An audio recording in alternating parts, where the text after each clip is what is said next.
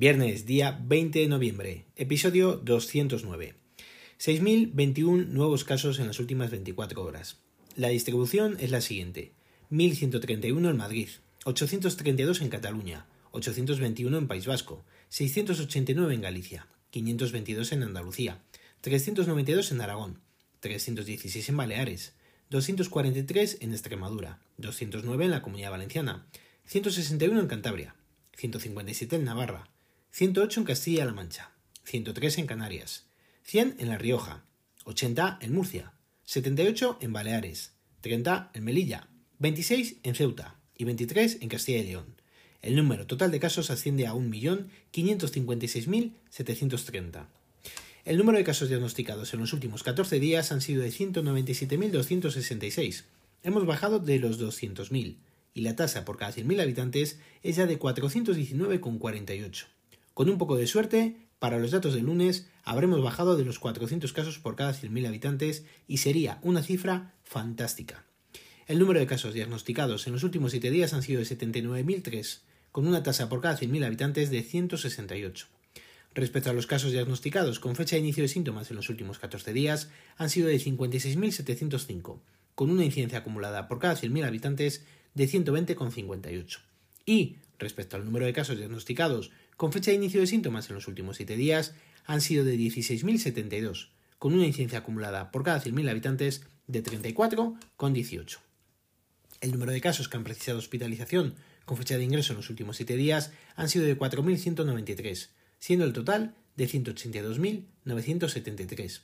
En cuanto al número de casos que han ingresado en UCI con fecha de ingreso en los últimos 7 días, han sido de 334, con un total de 15.318. El número total de pacientes COVID es de 17.963, por los 18.961 del día de ayer, con un porcentaje de camas ocupadas del 14,52%. En cuanto al número de pacientes COVID en UCI, son de 3.054 por los 3.125 del día de ayer, con un porcentaje de camas ocupadas del 31,02%. El número de ingresos por COVID en las últimas 24 horas ha sido de 1.643, con un total de 2.099 altas realizadas también en estas últimas 24 horas.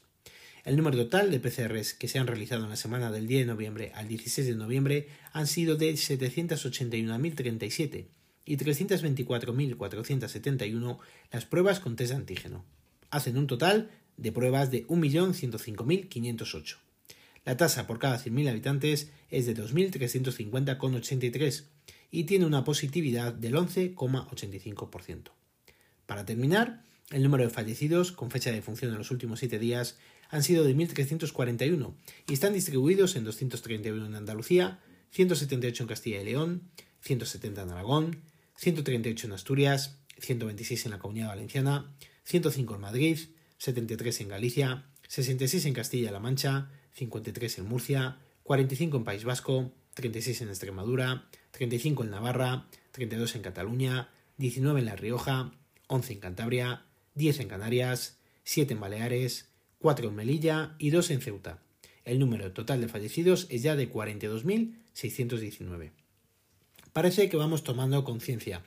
Espero que no sea tarde.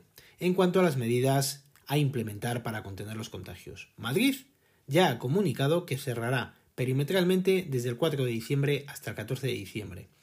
Diez días teniendo en cuenta que es cuando el puente de la Constitución y una medida, bajo mi punto de vista, de lo más acertada. Pero es que no queda ahí la cosa. Los hosteleros de Madrid prevén ingresar 60 millones de euros durante el puente gracias al cierre, confinamiento, a como lo queréis llamar, algo muy bueno para ellos, evidentemente, pero que veremos en qué se traduce en cuanto a contagios. Espero equivocarme. Y es que no estamos para relajarnos. La Organización Mundial de la Salud ha avisado que en las últimas cuatro semanas hemos tenido más casos de COVID que en los primeros seis meses de pandemia. A nivel mundial, claro está. Este dato hay que cogerlo con pinzas, puesto que ahora se detecta muchísimo más que al comienzo, cuando no sabíamos ni por dónde nos andábamos. Con lo cual, como aviso, sirve, pero bajo mi punto de vista, poco más. Que sepáis también que la bajada de IVA de la mascarilla se aplicará solo a las mascarillas quirúrgicas y no a las higiénicas, que precisamente son estas las más vendidas y las que están en todas las grandes superficies. Tampoco dicha bajada afectará a las FFP2, con lo cual nos quedamos a medias, como casi siempre. Hoy le han vuelto a realizar a mi mujer la segunda prueba de test antígenos, que por suerte ha vuelto a dar negativo. Ya le ha visto su médico de familia, le ha comprobado el oxígeno en sangre y demás, porque parece ser que lo que más preocupa del COVID, entre otras cosas, es el tema respiratorio, y así todo, y a pesar de esta segunda prueba negativa, le ha dicho que siga confinada en su habitación y que el lunes o martes le llama a ver qué tal sigue y que si está mejor, le da la alta. No obstante, él piensa que después de las dos pruebas negativas no tiene COVID. Es alucinante, porque parece ser que ahora, te pase lo que te pase, es COVID, aunque te hagan dos pruebas. Si da negativo, da la sensación de que las pruebas no son buenas. Y si da positivo, pues es normal, por los síntomas que tienes. No entiendo este pensamiento por parte de la mayoría de la gente con la que estamos. Ahora también somos unos expertos en el tema y todos se apresuran a hablar y a criticar el uso de unas u otras pruebas sin tener ni idea de lo que están hablando. Así que ella seguirá de baja hasta nuevo aviso y a mí me han realizado también la baja desde el miércoles hasta mañana sábado. Tanto mi hijo como yo ya podemos salir a la calle y demás sin ningún tipo de problema y el lunes nos incorporaremos a nuestra rutina. Mi mujer, afortunadamente, hoy se encuentra mejor y veremos cómo evoluciona el fin de semana, porque este virus es muy puñetero. Esperemos que todo se haya quedado en un gran susto. Vamos con el apartado de tecnología, que creo que algunos lo estáis esperando. Os voy a intentar contar mis experiencias de usuario raso, como podáis ser a lo mejor todos vosotros, acerca del uso durante una semana del iPhone 12 mini. El teléfono, según me llegó y abrí la caja, no me sorprendió como me pasó con el iPhone 12 de mi mujer. Eso sí, en cuanto lo tienes en mano, sorprende su peso, es evidente. El tamaño tan pequeño y compacto y su peso, bajo mi punto de vista, es el aspecto clave de este teléfono. En cuanto a características y demás, evidentemente no os voy a andar contando porque tiene las mismas que su hermano, el iPhone 12, con lo cual puedes hacer exactamente lo mismo que con su hermano mayor en cuanto a tamaño. La pantalla, como siempre pasa con los iPhone, es espectacular. Bien es cierto que cuando pongo al lado el iPhone 10R, que es con el que os voy a hacer la comparativa, me gustan más los colores del 10R, que los del Mini. Llamadme loco, pero en el 10R el blanco es blanco y en el Mini no. Si no lo podéis comparar, no me entenderéis. Y a mí me gustan más los colores de la pantalla LCD o Liquid Retina o como la llame Apple, me da lo mismo. Si lo miramos bien, el detalle y definición de las pantallas no tienen comparación. Es evidente que la del Mini, al ser OLED encima más pequeña, se ve de forma espectacular. Pero insisto, comparando ambos, viendo vídeos en YouTube y demás, lo que aprecias no es como para dar el salto y cambiar un terminal por otro.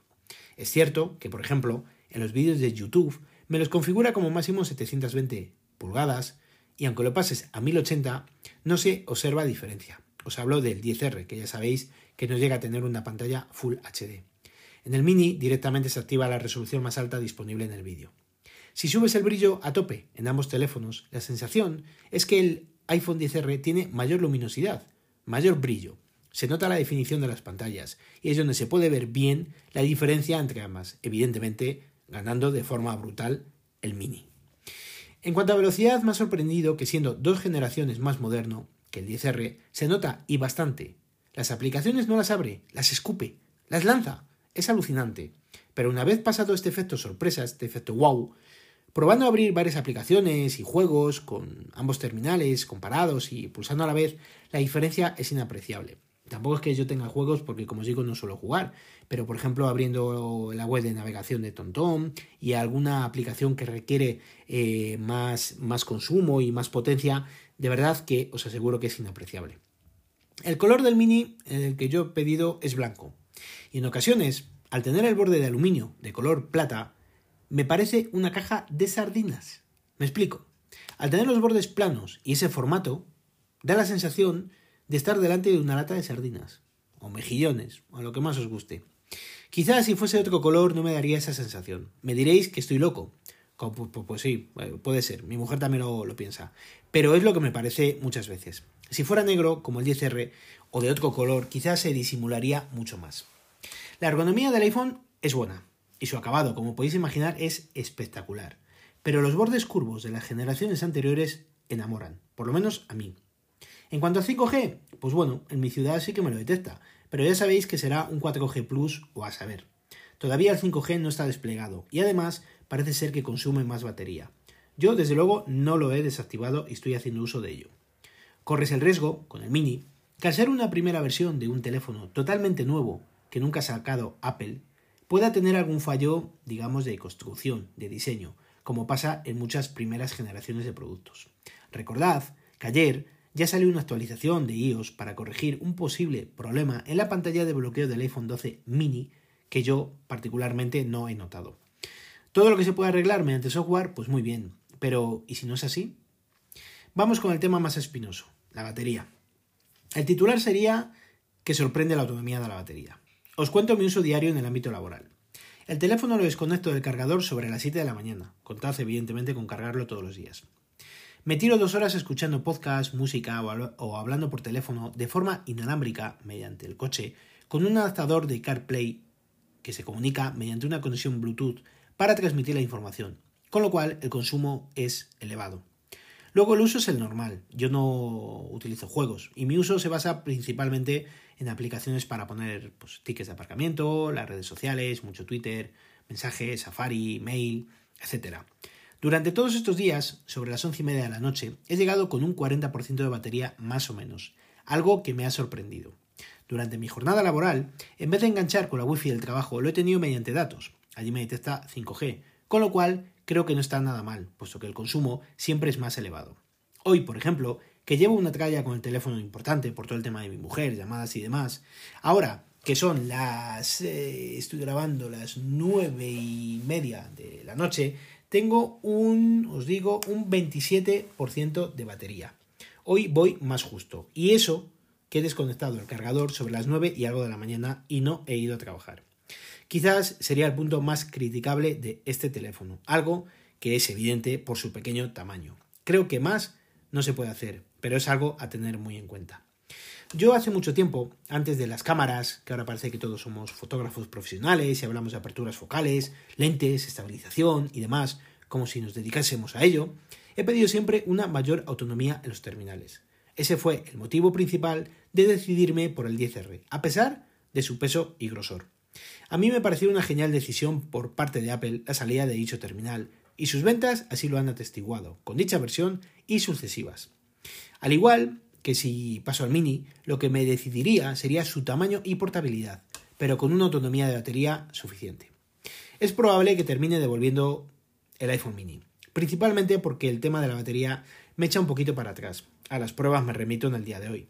Si te pilla fuera de casa, andarías como loco buscando un cargador, y a eso no estoy dispuesto, pero tampoco a ponerle el modo de bajo consumo o desactivar el 5G o bajarle el brillo o triquiñuelas de estas de quitar eh, la actualización en segundo plano y tonterías de demás. Es más, lo estoy utilizando sin ningún tipo de protector ni funda.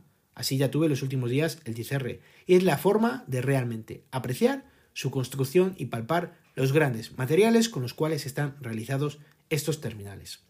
Este fin de semana lo daré una vuelta y si finalmente decido devolverlo no tardaré en tomar la decisión. No quiero estar usando un terminal que lo pueda romper o dañar y luego ya no lo pueda devolver. La decisión, como siempre, es vuestra. Es un teléfono espectacular. Creo que, como todo, depende del uso que le vamos a dar. Si somos muy jugones y consumimos mucho contenido multimedia, no es nuestro iPhone. En primer lugar, por la batería y en segundo lugar, por el tamaño de su pantalla. En cuanto al diseño nuevo, pues está fenomenal, pero sigue teniendo unos bordes en la pantalla negros que a mí me parecen todavía exagerados. Un notch que sigue siendo grande y en este formato de pantalla sobresale todavía más y poco más que contaros. Creo que no se me escapa nada. Vuelvo a insistir, como he comenzado, que lo que más sorprende es su tamaño y su peso. Si andáis buscando eso, este es vuestro terminal. En fin, amigos y amigas, espero que paséis un fantástico fin de semana, que el lunes me pueda incorporar a mi rutina diaria, que os pueda contar que todo va fenomenal y que vosotros sigáis de igual forma. Si queréis contarme algo, lo podéis hacer al email elgafaspodcast.com o en Twitter como arroba elgafaspodcast. Recuerda visitar mi blog, os dejo la dirección de las notas del episodio. Un saludo a todos y gracias por vuestro tiempo.